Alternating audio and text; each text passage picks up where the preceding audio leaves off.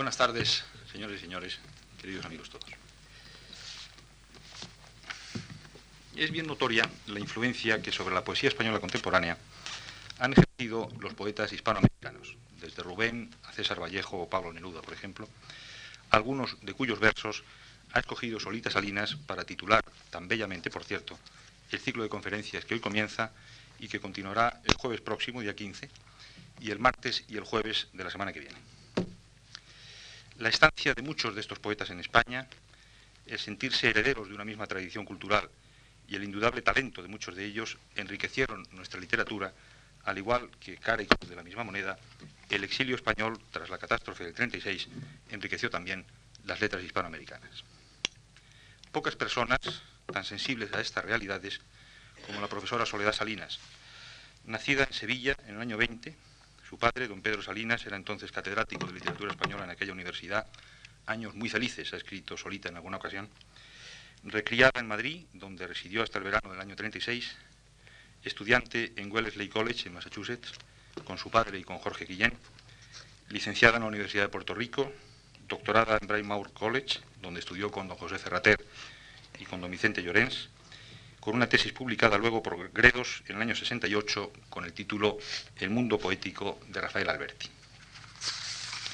Soledad Salinas ha sido profesora en Vassar College, en la Escuela Española de Middlebury en Vermont, en Braymore College, en Harvard University, y ha sido catedrática de literatura española durante 20 años en Simmons College de Boston. Es autora de numerosos ensayos sobre poesía española de Hispanoamérica y ha dedicado gran parte de su esfuerzo a ordenar y editar críticamente la obra de su padre, don Pedro Salinas.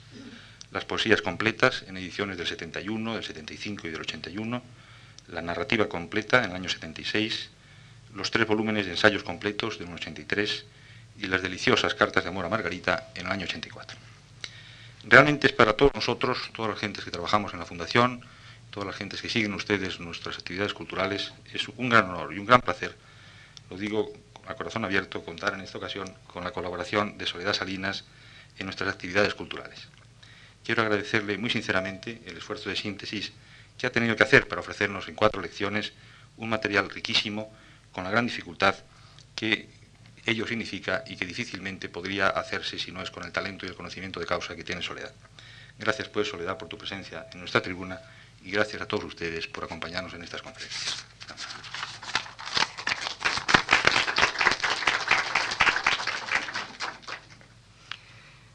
Muchas gracias a ti, José Luis, por haberme presentado de una manera tan simpática y además por haberme asombrado con todo lo que sabes de mi vida, casi más de lo que sé yo. Y, muchas gracias a la Fundación Marx por haberme invitado a impartir estas conferencias. Voy a empezar por hablar de Rubén Darío. ¿Se oye bien? ¿Sí? Más alto.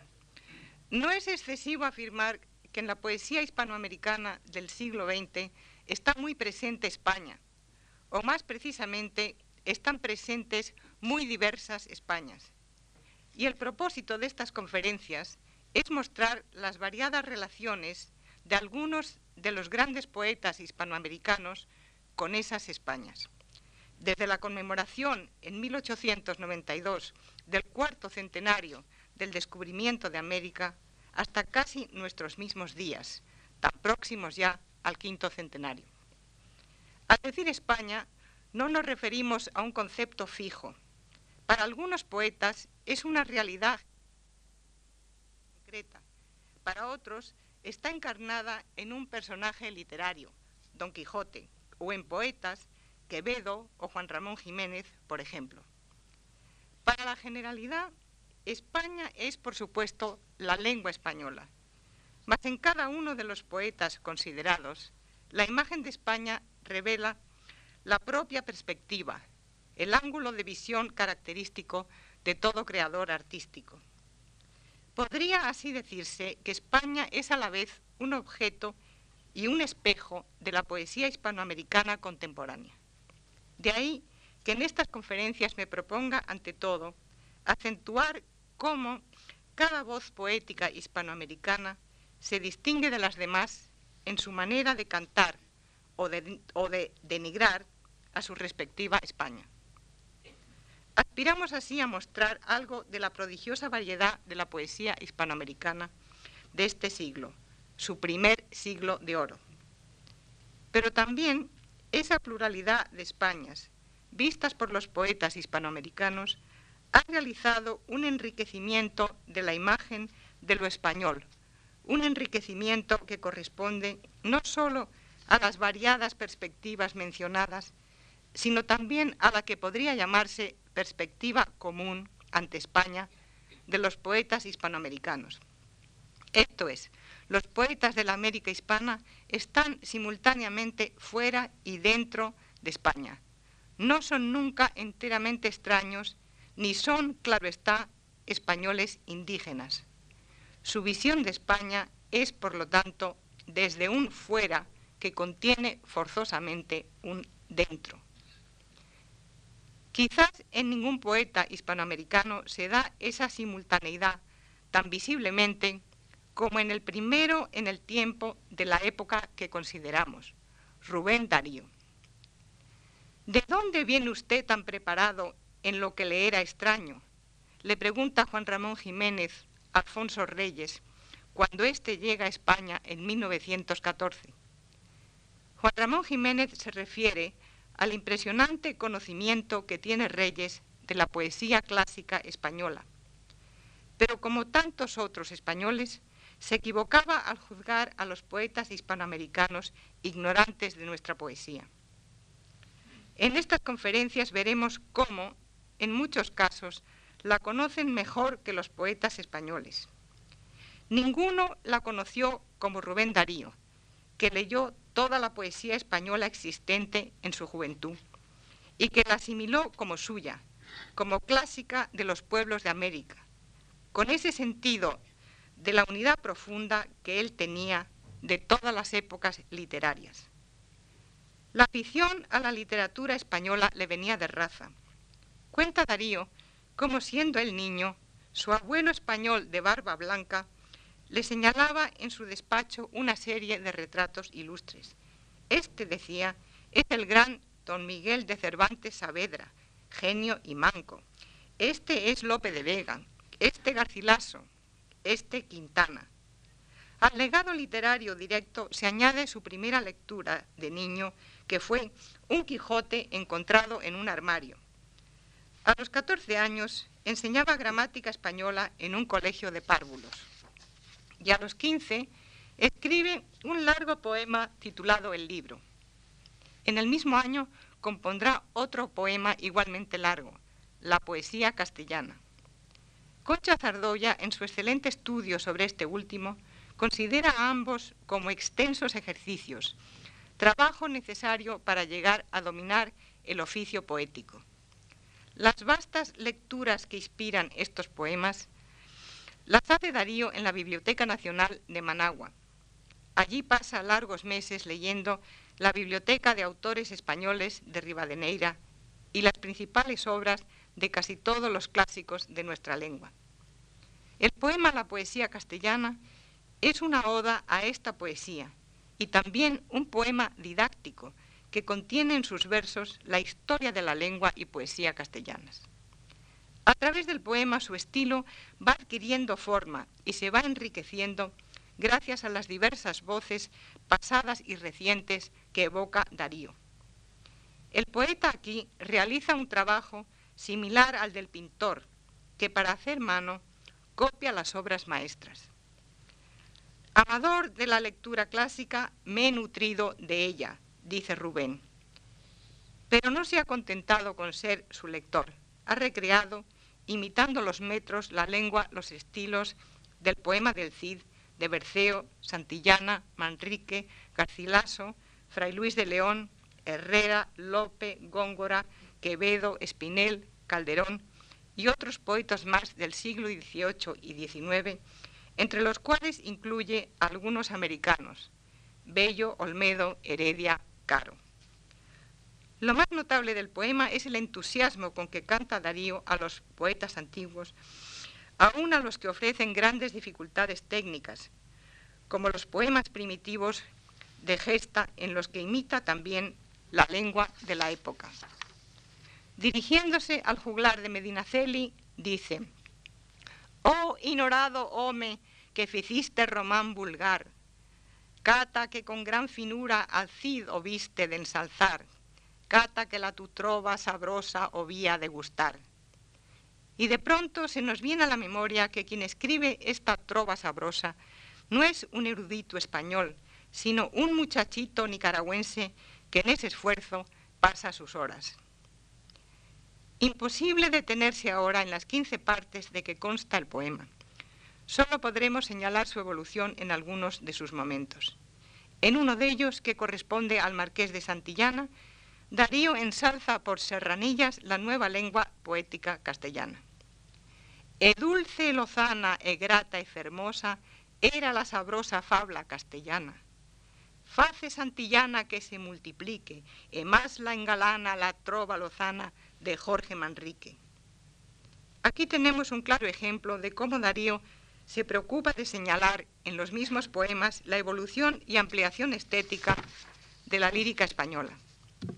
El joven Darío va siguiendo los pasos a la poesía castellana. En un soneto se mete en la piel de Garcilaso.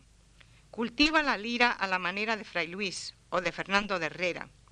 Con un romancillo popular elogia el donaire de Lope y así sucesivamente va presentando a todos los grandes poetas, viviéndolos, confundiéndose con ellos y con la tradición que representan, y sobre todo admirándolos. Como bien dice Concha Zardoya en su poema, quiso Darío absorber toda la perfección de los maestros a través de los tiempos. Quisiera ser él mismo toda la poesía castellana, desde el poema del Cid hasta Becker y Campoamor. Es un poema que nace de su amor a la poesía, a través del cual se mira en cada poeta como en un espejo que le devuelva el reflejo de lo que será más adelante su propia imagen. De joven Darío no concede gran valor a la poesía americana de su siglo, porque la poesía hispanoamericana en el siglo XIX no tiene, dice, como fin y objeto poéticos más que las celebraciones de las glorias criollas, los hechos de la independencia y la naturaleza americana, un eterno canto a Junín, una inacabable oda a la agricultura de la zona tórrida. De ahí que se vuelva hacia el pasado, declarando, si hay poesía en nuestra América, está en las cosas viejas. Por los años mozos de Darío, ni España ni América le ofrecen modelos a seguir. Como dice don Juan Valera, refiriéndose al final del siglo XIX, el panorama literario español es muy mustio, la poesía apenas visible. En cambio, la espléndida poesía francesa contemporánea le atrae poderosamente, creándose en él el llamado complejo de París, no privativo de Darío, puesto que marca a toda una generación europea. No tarda muchos años en aparecer en América una brillante generación de poetas, a los que se unirá Darío durante su estancia en Buenos Aires. Allí publica, con el poeta boliviano Jaime Freire, una revista llamada De América, en la que dice, nos centramos por simbolismos y otras novedades de entonces, sin olvidar nuestros ancestrales Ita y Berceo y demás castizos autores. Es decir, que las novedades no le hacen desechar las raíces poéticas españolas adquiridas en las lecturas de su primera juventud. Darío va por primera vez a España inesperadamente en 1892, invitado por el gobierno español, formando parte de la delegación de su país para conmemorar el cuarto centenario del descubrimiento de América. El joven poeta, tiene 25 años, es muy bien recibido Bien es verdad que él sabía ya quiénes eran los escritores españoles de prestigio. Además de don Juan Valera, que al, salir el libro de Darío Azul había escrito una reseña muy favorable, Valera será su mejor amigo en Madrid, que le invitará frecuentemente a su casa, le presentará a intelectuales y políticos, le hará leer sus poemas en público. Campoamor reconoce en él al autor de una décima sobre su persona y le trata con deferencia. Con Menéndez Pelayo inicia una larga y cordial amistad y doña Emilia Pardo Bazán le invita a sus frecuentes y comentadas fiestas. A este corto y agradable viaje seguirá otro siete años después. En 1899, a raíz del desastre que supone para España la pérdida de sus últimos territorios de ultramar, el periódico La Nación de Buenos Aires decide mandar un enviado especial para informar a América de lo ocurrido en España. Darío pide ser ese corresponsal y en calidad de tal llega a Madrid a principios de 1899. La situación que encuentra es verdaderamente triste. De sus amigos intelectuales, Cánovas muerto, Zorrilla muerto, Castelar desilusionado y enfermo, Valera ciego, Campoamor mudo. Y comenta, no está, por cierto, España para literaturas, amputada y doliente, vencida. Ante este panorama, Darío decide tomar por su mano la defensa de España. Acaba de suceder el más espantoso de los desastres, escribe para la Nación, y comenta así la actuación en la guerra de Estados Unidos. Pocos días han pasado desde que en París se firmó el tratado humillante en que la mandíbula del yanqui quedó por el momento satisfecha después del bocado estupendo. Cuando la Pardo Bazán, en 1899, da una conferencia en París para explicar el desastre, doña Emilia pretende que España se rige por una leyenda áurea y su leyenda negra. La negra es la de la conquista, la Inquisición, la decadencia. La áurea es, según ella, la responsable del reciente desastre, porque se deja llevar por los castillos en el aire, perdiendo contacto con la realidad. Darío arguye contra la Pardo Bazán diciendo que la leyenda áurea sería beneficiosa para la reconstrucción de la Nueva España, para la que se espera trabajo y progreso, pero con una salvedad, la conservación de la cultura tradicional quede campo libre en donde Rocinante encuentre pasto y el caballero crea divisar ejércitos de gigantes. En medio de la desmoralización y las lamentaciones generales de los españoles, un poeta americano piensa en el futuro de una España nueva. Y cuando se encuentra con enemigos de España, a los que califica de distinguidos antropófagos, que optan por comerse a España puesto que ha sido vencida, Darío replica indignado, no, yo no me como a España. Lo que hace, amorosamente, es inclinarse hacia ella, observarla, auscultarla, para descubrir las causas de sus males y buscar a ellos remedio. Busqué por todas partes comunicarme con el alma de España. Y mira a su alrededor y en lo que ve no encuentra motivo de esperanza. Los políticos no se preocupan de la suerte común y cuando se dice España cambia, lo que cambia es el ministerio. A la vida intelectual le falta entusiasmo y voluntad. En Madrid impera la pereza y la burla. Todo se toma a guasa, mientras que en América ocurre todo lo contrario. Hay un entusiasmo que hace triunfar. Hay libros como los de Lugones y Jaimes Freire, y la poesía americana reciente, dice, es realidad de una vida nueva, certificación de la viva fuerza del continente. Rubén lamenta el desconocimiento que existe en España sobre el reciente movimiento literario de Hispanoamérica. Y es que la madre patria se ha mantenido alejada de las repúblicas americanas. Mucha más atención se, se les ha dado en París o en Londres. En conclusión, España ha permanecido tan cerrada en una múltiple muralla de la China, añade Darío, que se ha anquilosado y ahora no tiene ya en América un palmo de tierra. Y ha faltado poco para que no contase entre las naciones americanas de su sangre y de su lengua con una sola voz amiga.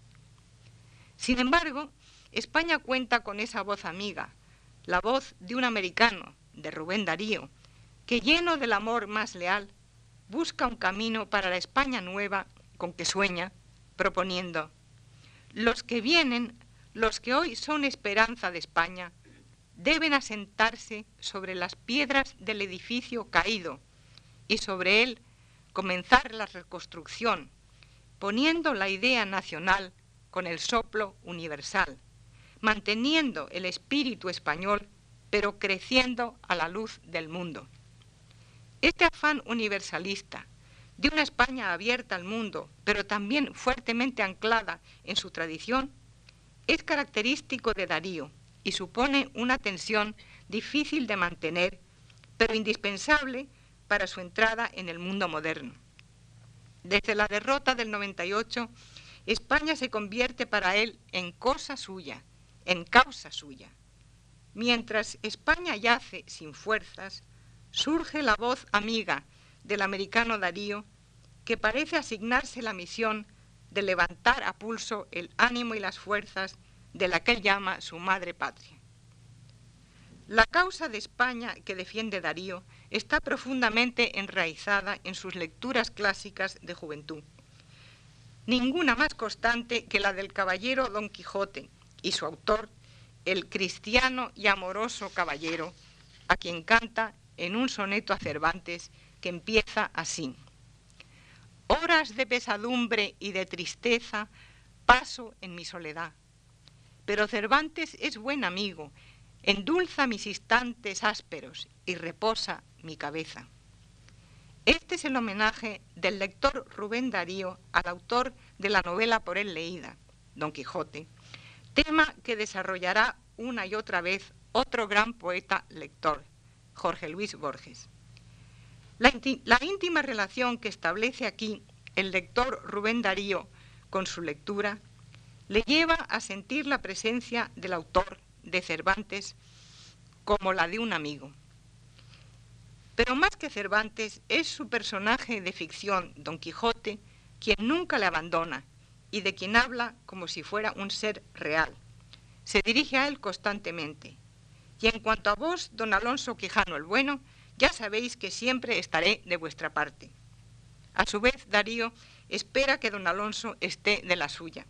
Así se lo pide reiteradamente en la letanía a nuestro Señor Don Quijote, con quien Darío se identifica. Rey de los hidalgos, señor de los tristes, así empieza. Don Quijote sufre el martirio de su popularidad. En realidad es la popularidad de Darío. Soportas elogios, memorias, discursos, le dice.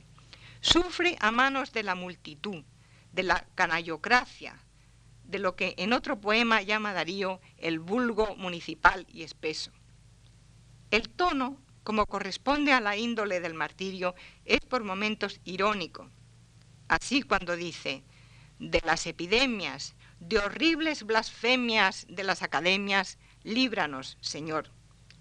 Pero de algo más importante nos tiene que librar Don Quijote, y solo él puede hacerlo, y es de las almas advenedizas, de los falsos paladines que se burlan de la gloria, la vida, el honor, de los materialistas que ridiculizan el ser generoso y el ser español.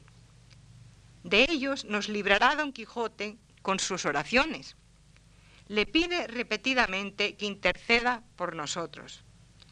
Pues casi ya estamos sin savia, sin brote, sin alma, sin vida, sin luz, sin Quijote, sin pies y sin alas, sin Sancho y sin Dios. El mismo Quijote está amenazado con Darío y su mundo, y es natural que le pida ayuda precisamente a Don Quijote, puesto que él representa los valores espirituales tradicionales que Darío ve en peligro y quiere defender.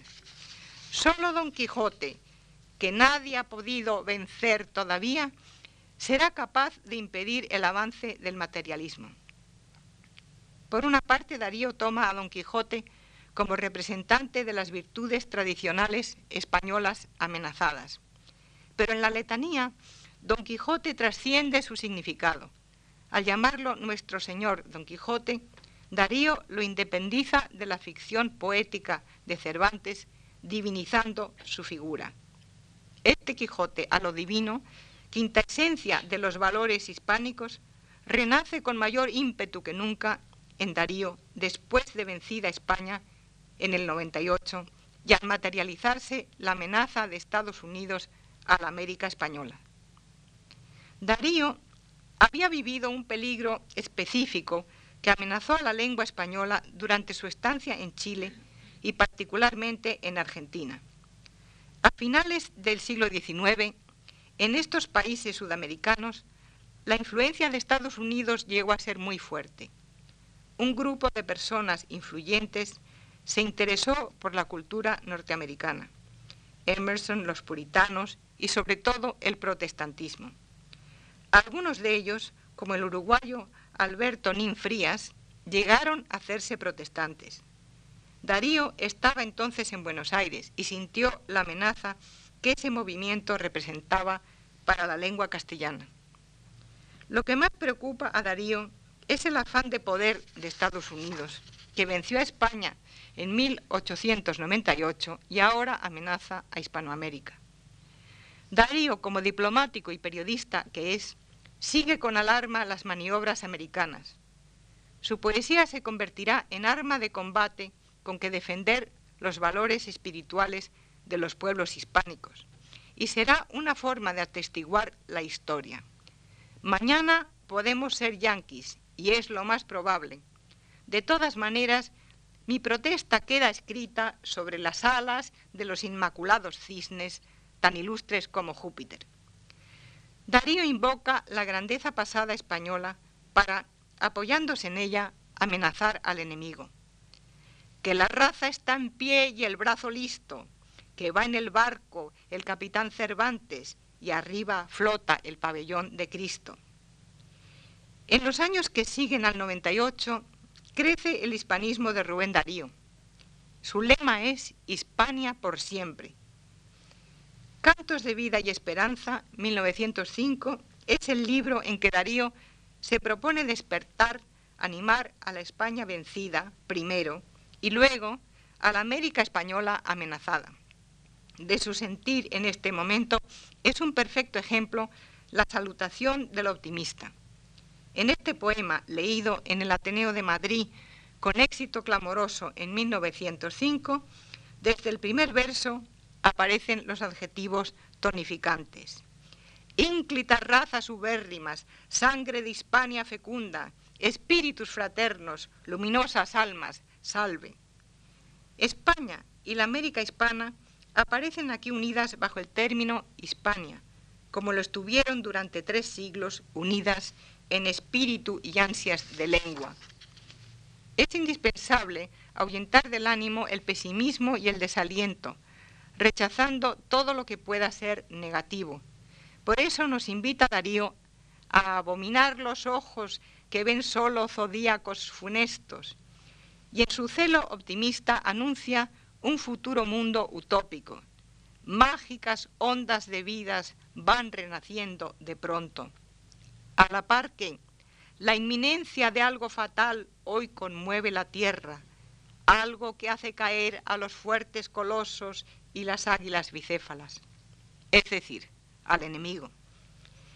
El afán de renovación característico de este poema se expresa en la utilización de términos que indican el renacer.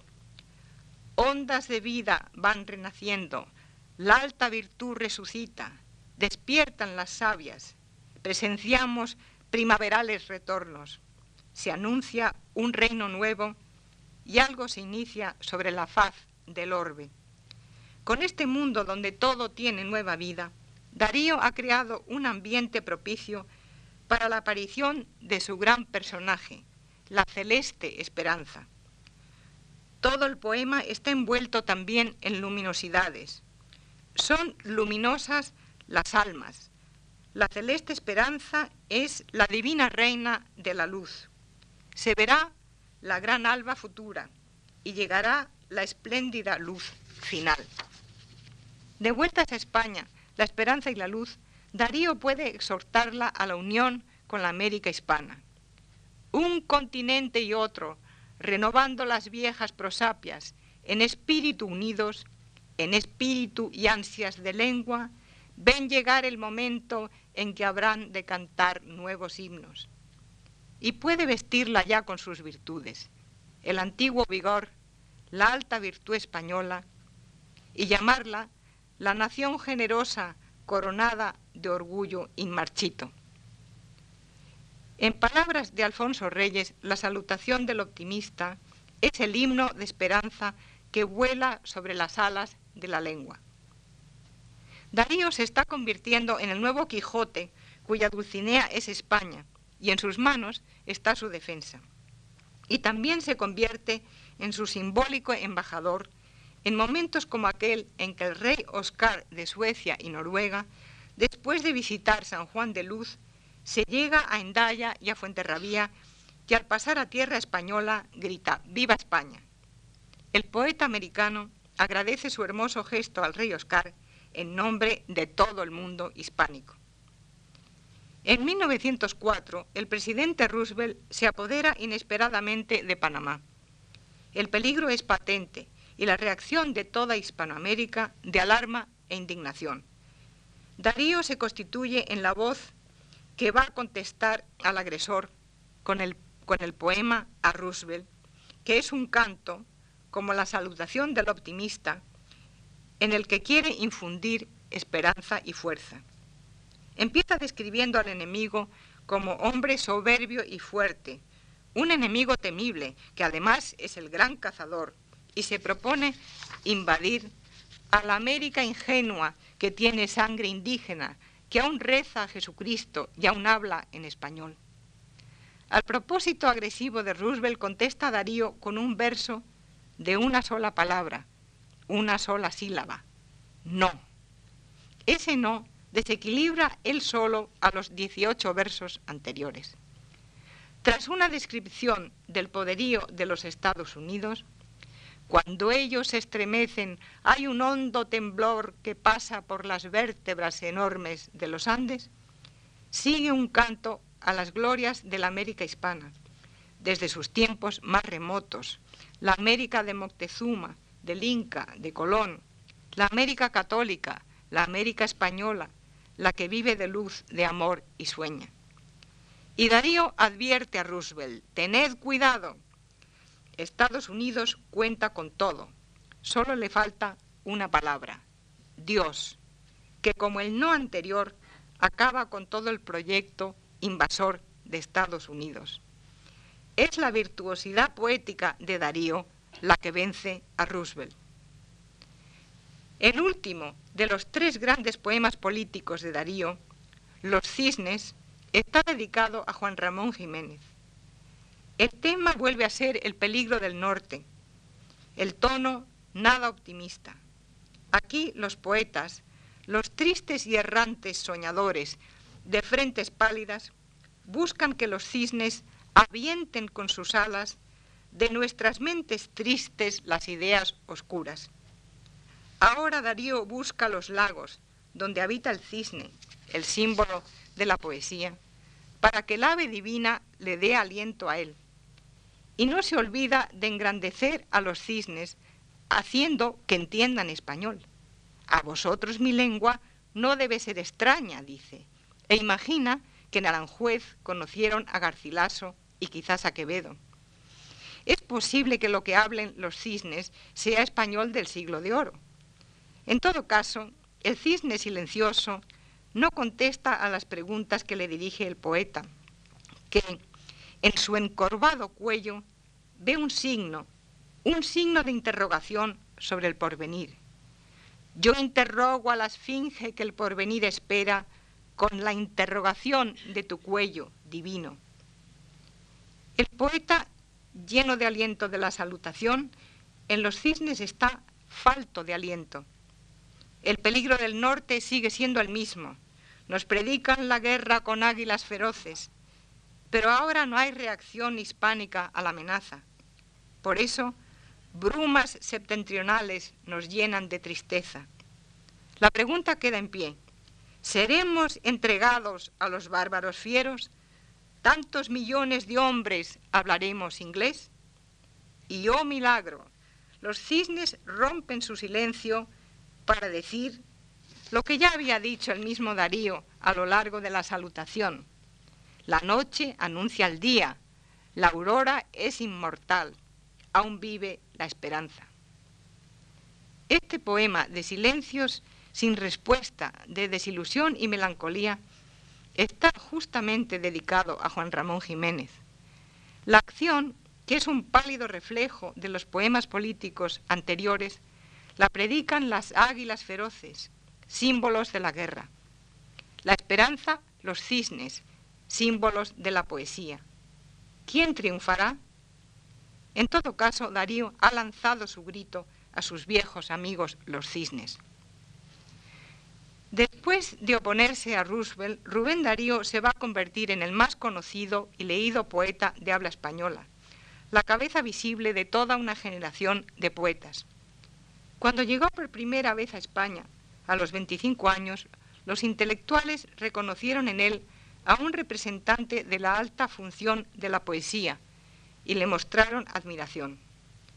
A su vuelta en 1899, los nuevos escritores, los hermanos Machado, Juan Ramón Jiménez Valle Inclán, reconocen en él al capitán de la nueva batalla del modernismo. Solo Unamuno se mantiene a cierta distancia.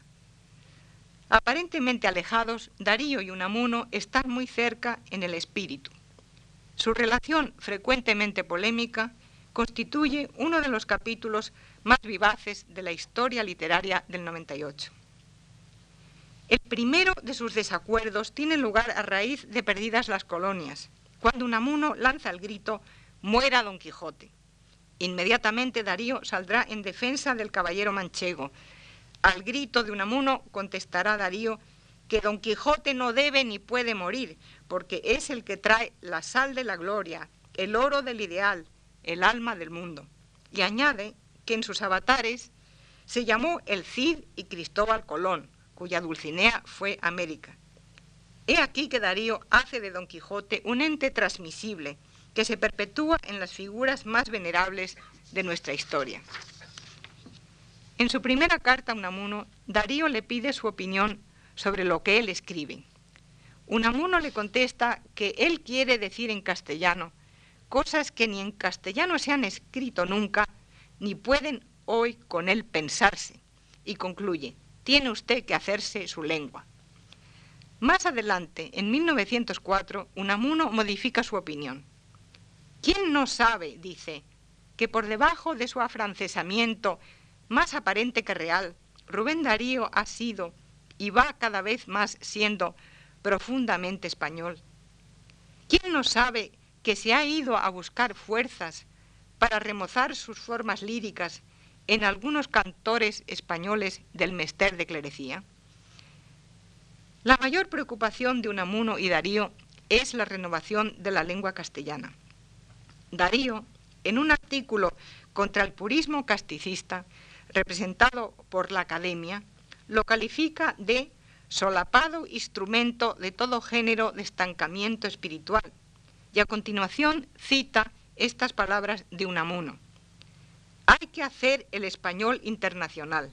El pueblo español no tendrá personalidad propia mientras que no posea un lenguaje en que cada una de las regiones que lo hablan hallen profunda y adecuada expresión a sus sentimientos e ideas. Y concluye Unamuno. Mientras no internacionalicemos el viejo castellano, haciéndolo español, no podemos vituperarles a los hispanoamericanos y hacen muy bien en ir a educarse a París, porque de allí sacarán, por poco que saquen, mucho más que en este erial. Es decir, que aquí Darío ha hablado por boca de Unamuno. Lo que les une, sin que lo sepan, es la conciencia misionera, esa búsqueda de una acción vital sobre el espíritu y la lengua del pueblo al que quieren despertar. La redención vendrá a través de la palabra, y de ahí la preocupación por ella. Escribe Unamuno, la sangre de mi espíritu es mi lengua. Y asiente Darío, en espíritu unidos, en espíritu y ansias de lengua. Comparten además la exaltación de Don Quijote como símbolo de la cultura hispánica. Le separan, sin embargo, sus distintos temperamentos. Dice Unamuno de Darío, no era la suya un alma de estepa caldeada, seca y ardiente, era más bien húmeda y lánguida, como el trópico en que naciera. Por su parte, Darío replica que los versos de Unamuno le parecen demasiado sólidos. Y Unamuno, a su vez, contesta que mejor así que no demasiado gaseosos, a la americana. Sin embargo, Darío se va a convertir en el gran defensor de la poesía unamuniana en un momento en que no se la tenía en aprecio. En 1899 dice, el modesto Manzanares no es muy propenso a los cisnes, y a continuación pinta un triste panorama de la poesía de fin de siglo. Pero añade, con un amuno basta para tener representación digna en la corte.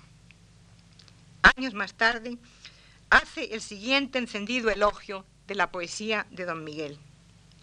A mi entender, Miguel de Unamuno es ante todo un poeta, y quizás solo eso. Si poeta es asomarse a las puertas del misterio y volver de él con un vislumbre de lo desconocido en los ojos. Y pocos, como ese vasco, meten su alma en lo más hondo del corazón de la vida y de la muerte. Y concluye, un poeta, un fuerte poeta. Por su parte, Unamuno rendirá homenaje a la persona de Rubén después de su muerte. Tiempo atrás había dicho de Darío que se le veían las plumas, las del indio, debajo del sombrero. Darío, desde París, recogió la alusión en una carta a don Miguel. Es con una pluma que me quito de debajo del sombrero con la que le escribo, le dice, y termina con estas palabras. Sea pues justo y bueno. Unamuno recuerda ahora, en 1916, que Darío solo le pedía unas palabras de benevolencia y él no se las dio, mientras que Rubén elogió su obra poética con entusiasmo. Y es que aquel óptimo poeta era un hombre mejor, declara Unamuno. Y termina la confesión del hombre don Miguel diciendo, no fui justo y bueno con Rubén, y él, Rubén, era justo y bueno.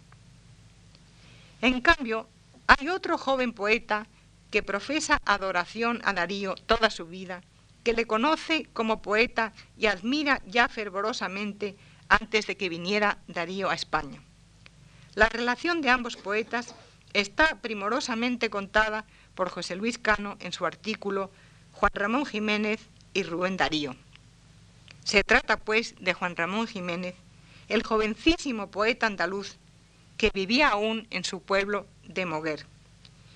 ¿Cuál no sería su sorpresa cuando un día de primavera del año 1900 Juan Ramón recibe una tarjeta de Darío y del poeta Villaespesa invitándole a ir a Madrid a luchar por el modernismo? La emoción del joven poeta no tiene límites. Le ha escrito a él Rubén Darío.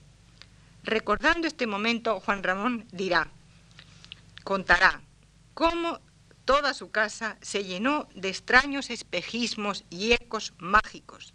Todo vibraba con el nombre de Rubén Darío. Ni que decir tiene que Juan Ramón acude a la llamada poética. Al llegar a la capital, oh máxima alegría, le es dado conocer a su ídolo. El encuentro de la mole volcánica americana de Rubén Darío y la melancólica palidez andaluza de Juan Ramón tuvo felices consecuencias para ambos. Darío ofreció enseguida su amistad al joven poeta y le abrió las puertas de su casa, donde se le permitía entrar en cualquier momento. Juan Ramón le acompañaba mientras escribía e iba con él y sus amigos a la Moncloa, donde se sentaban debajo de un árbol y leían o recitaban versos suyos o de otros poetas. Será Darío quien en 1900 le ponga nombre a su libro Ninfeas. Y habiéndole pedido Juan Ramón un prólogo para este libro, Rubén le envía desde París, a modo de prólogo, el siguiente soneto que empieza con una serie de preguntas. ¿Tienes, joven amigo, ceñida la coraza para empezar valiente la divina pelea? ¿Has visto si resiste el metal de tu idea la furia del mandoble y el peso de la maza? Y termina proclamando poeta al joven Juan Ramón. Sigue entonces tu rumbo de amor. Eres poeta. La belleza te cubra de luz y Dios te guarde. Se trata de una serie sostenida de interrogaciones con las cuales Darío quiere asegurarse de que su joven amigo está preparado para abrazar la profesión de caballero andante de la poesía. El tono heroico, el vocabulario de gesta, transportan la misión del poeta al plano del héroe de Darío por excelencia, Don Quijote. Como él, el caballero de Moguer ceñirá espada en nombre de un ideal, que en este caso es el modernismo. Los dos cuartetos comprueban la fortaleza física del poeta. No se oye respuesta a las preguntas, pero sin duda es afirmativa, porque en los dos versos finales el joven Juan Ramón es consagrado poeta, recibe la bendición y se lanza a la batalla con un ímpetu digno de la confianza que ha sido puesta en él. En este soneto se pone en evidencia el sentido que tiene Darío de la dignidad del poeta, de su divina y altísima función. Al recibir su espaldarazo, Juan Ramón Jiménez se une a él incondicionalmente. En 1902 funda la revista Helios, la revista de y para el modernismo, en la que colaboran las mejores plumas. Darío, que está en París, le manda colaboraciones, su soneto a Cervantes, Lauda Roosevelt y Los Cisnes dedicado a él. Y desde París sigue complacido la marcha de la revista. Juan Ramón mantiene vivo en España el nombre de Darío con declaraciones como la siguiente. Es indiscutible que Rubén Darío es el poeta más grande de los que actualmente escriben en castellano. A su vez Darío, en 1904, al ojear el libro Arias Tristes de Juan Ramón, lo juzga el más sutil y exquisito de todos los portaliras de España. La admiración y amistad de Darío se extiende a Antonio y Manuel Machado. A ambos dedica poemas. A Antonio, el muy conocido que empieza misterioso y silencioso, y el hermosísimo Caracol. Con él tiene muy buena relación, y en 1911, cuando ambos están en París y Leonor enferma, los médicos aconsejan a Machado que se la lleve a España. La ayuda económica de Darío hace posible ese viaje. A su hermano Manuel dedica el poema Alegría.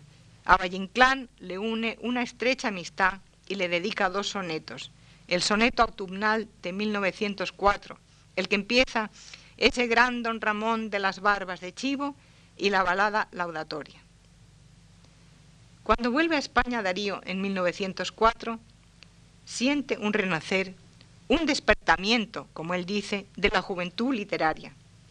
Ha encontrado su verbo, dice. Los nuevos poetas hablan armoniosamente, y eso en toda España. Voces individuales pero poderosas y firmes dicen palabras de bien y de verdad que el país comienza a escuchar. Darío se alegra profundamente de ver cómo sus augurios de 1899 para una España mejor han sido superados por la realidad. Y a su vuelta a París suspira por volver a España.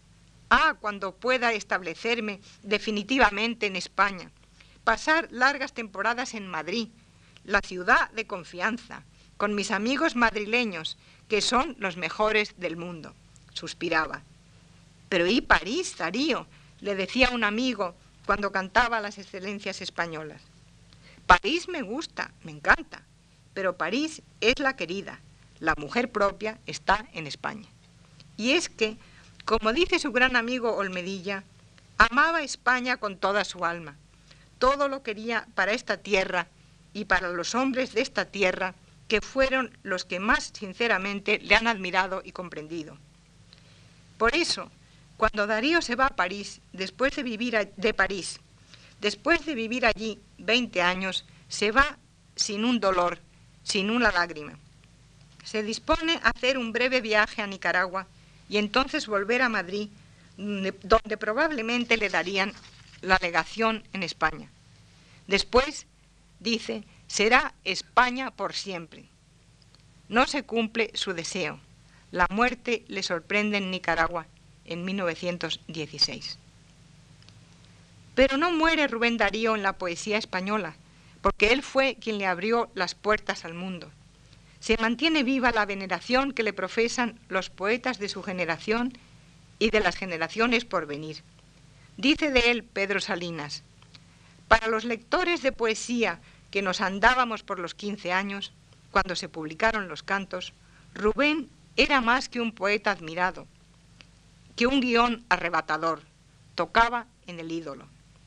Damaso Alonso confiesa haberlo descubierto el año de su muerte, cuando Damaso tenía 18 años. Descubrimiento decisivo en mi vida. Todo y mi vocación literaria vendrá después. Y Alexandre declara que había sido para él el revelador de la poesía. La admiración continúa. Federico García Lorca, hablando al alemán con Pablo Neruda en Buenos Aires el año 1933, dice de Darío, cómo este poeta español enseñó en España a los viejos maestros y a los niños, con un sentido de universalidad y de generosidad que hace falta a los poetas actuales. Enseñó a Valle Inclán y a Juan Ramón Jiménez y a los hermanos Machado, y su voz fue agua y salitre en el surco del idioma. Los amigos de Darío, al saberlo muertos, quedan sumidos en el desconcierto y el dolor. Improvisan un homenaje póstumo a Darío que consiste en leer poemas suyos en diversos lugares del retiro. La gente que pasea, no advertida de qué se trata, no se unen al homenaje. Entonces, Olmedilla, el poeta organizador, llama a los niños que están jugando en el parque. Estos acuden, escuchan los versos leídos bajo los árboles y al final gritan, ¡Viva Rubén! Darío es el primer poeta hispanoamericano que tiene como tema la unidad de un mundo idiomático. Él sabe ver hasta qué punto España y las repúblicas americanas, aparentemente tan distintas, coinciden en el idioma. El nexo que da unidad al mundo formado por España y sus antiguas colonias es ese.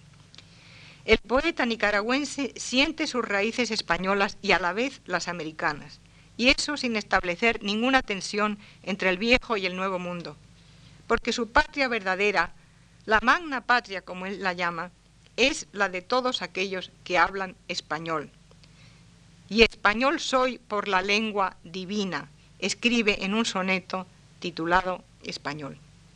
Pero español que va mucho más allá de cualquier limitación nacional. Más que ciudadanos de un país, los intelectuales americanos se sentían en tiempos de Darío ciudadanos de un nuevo continente que recibió su lengua y cultura de España. Darío, que vive entre los dos continentes, busca una patria común a todos los que hablan español. No era ni de acá ni de allá, era de todas partes, es decir, de todas las tierras hispánicas del mundo. En la próxima conferencia me ocuparé de Vicente Huidobro, Jorge Luis Borges y Alfonso Reyes. Muchas gracias.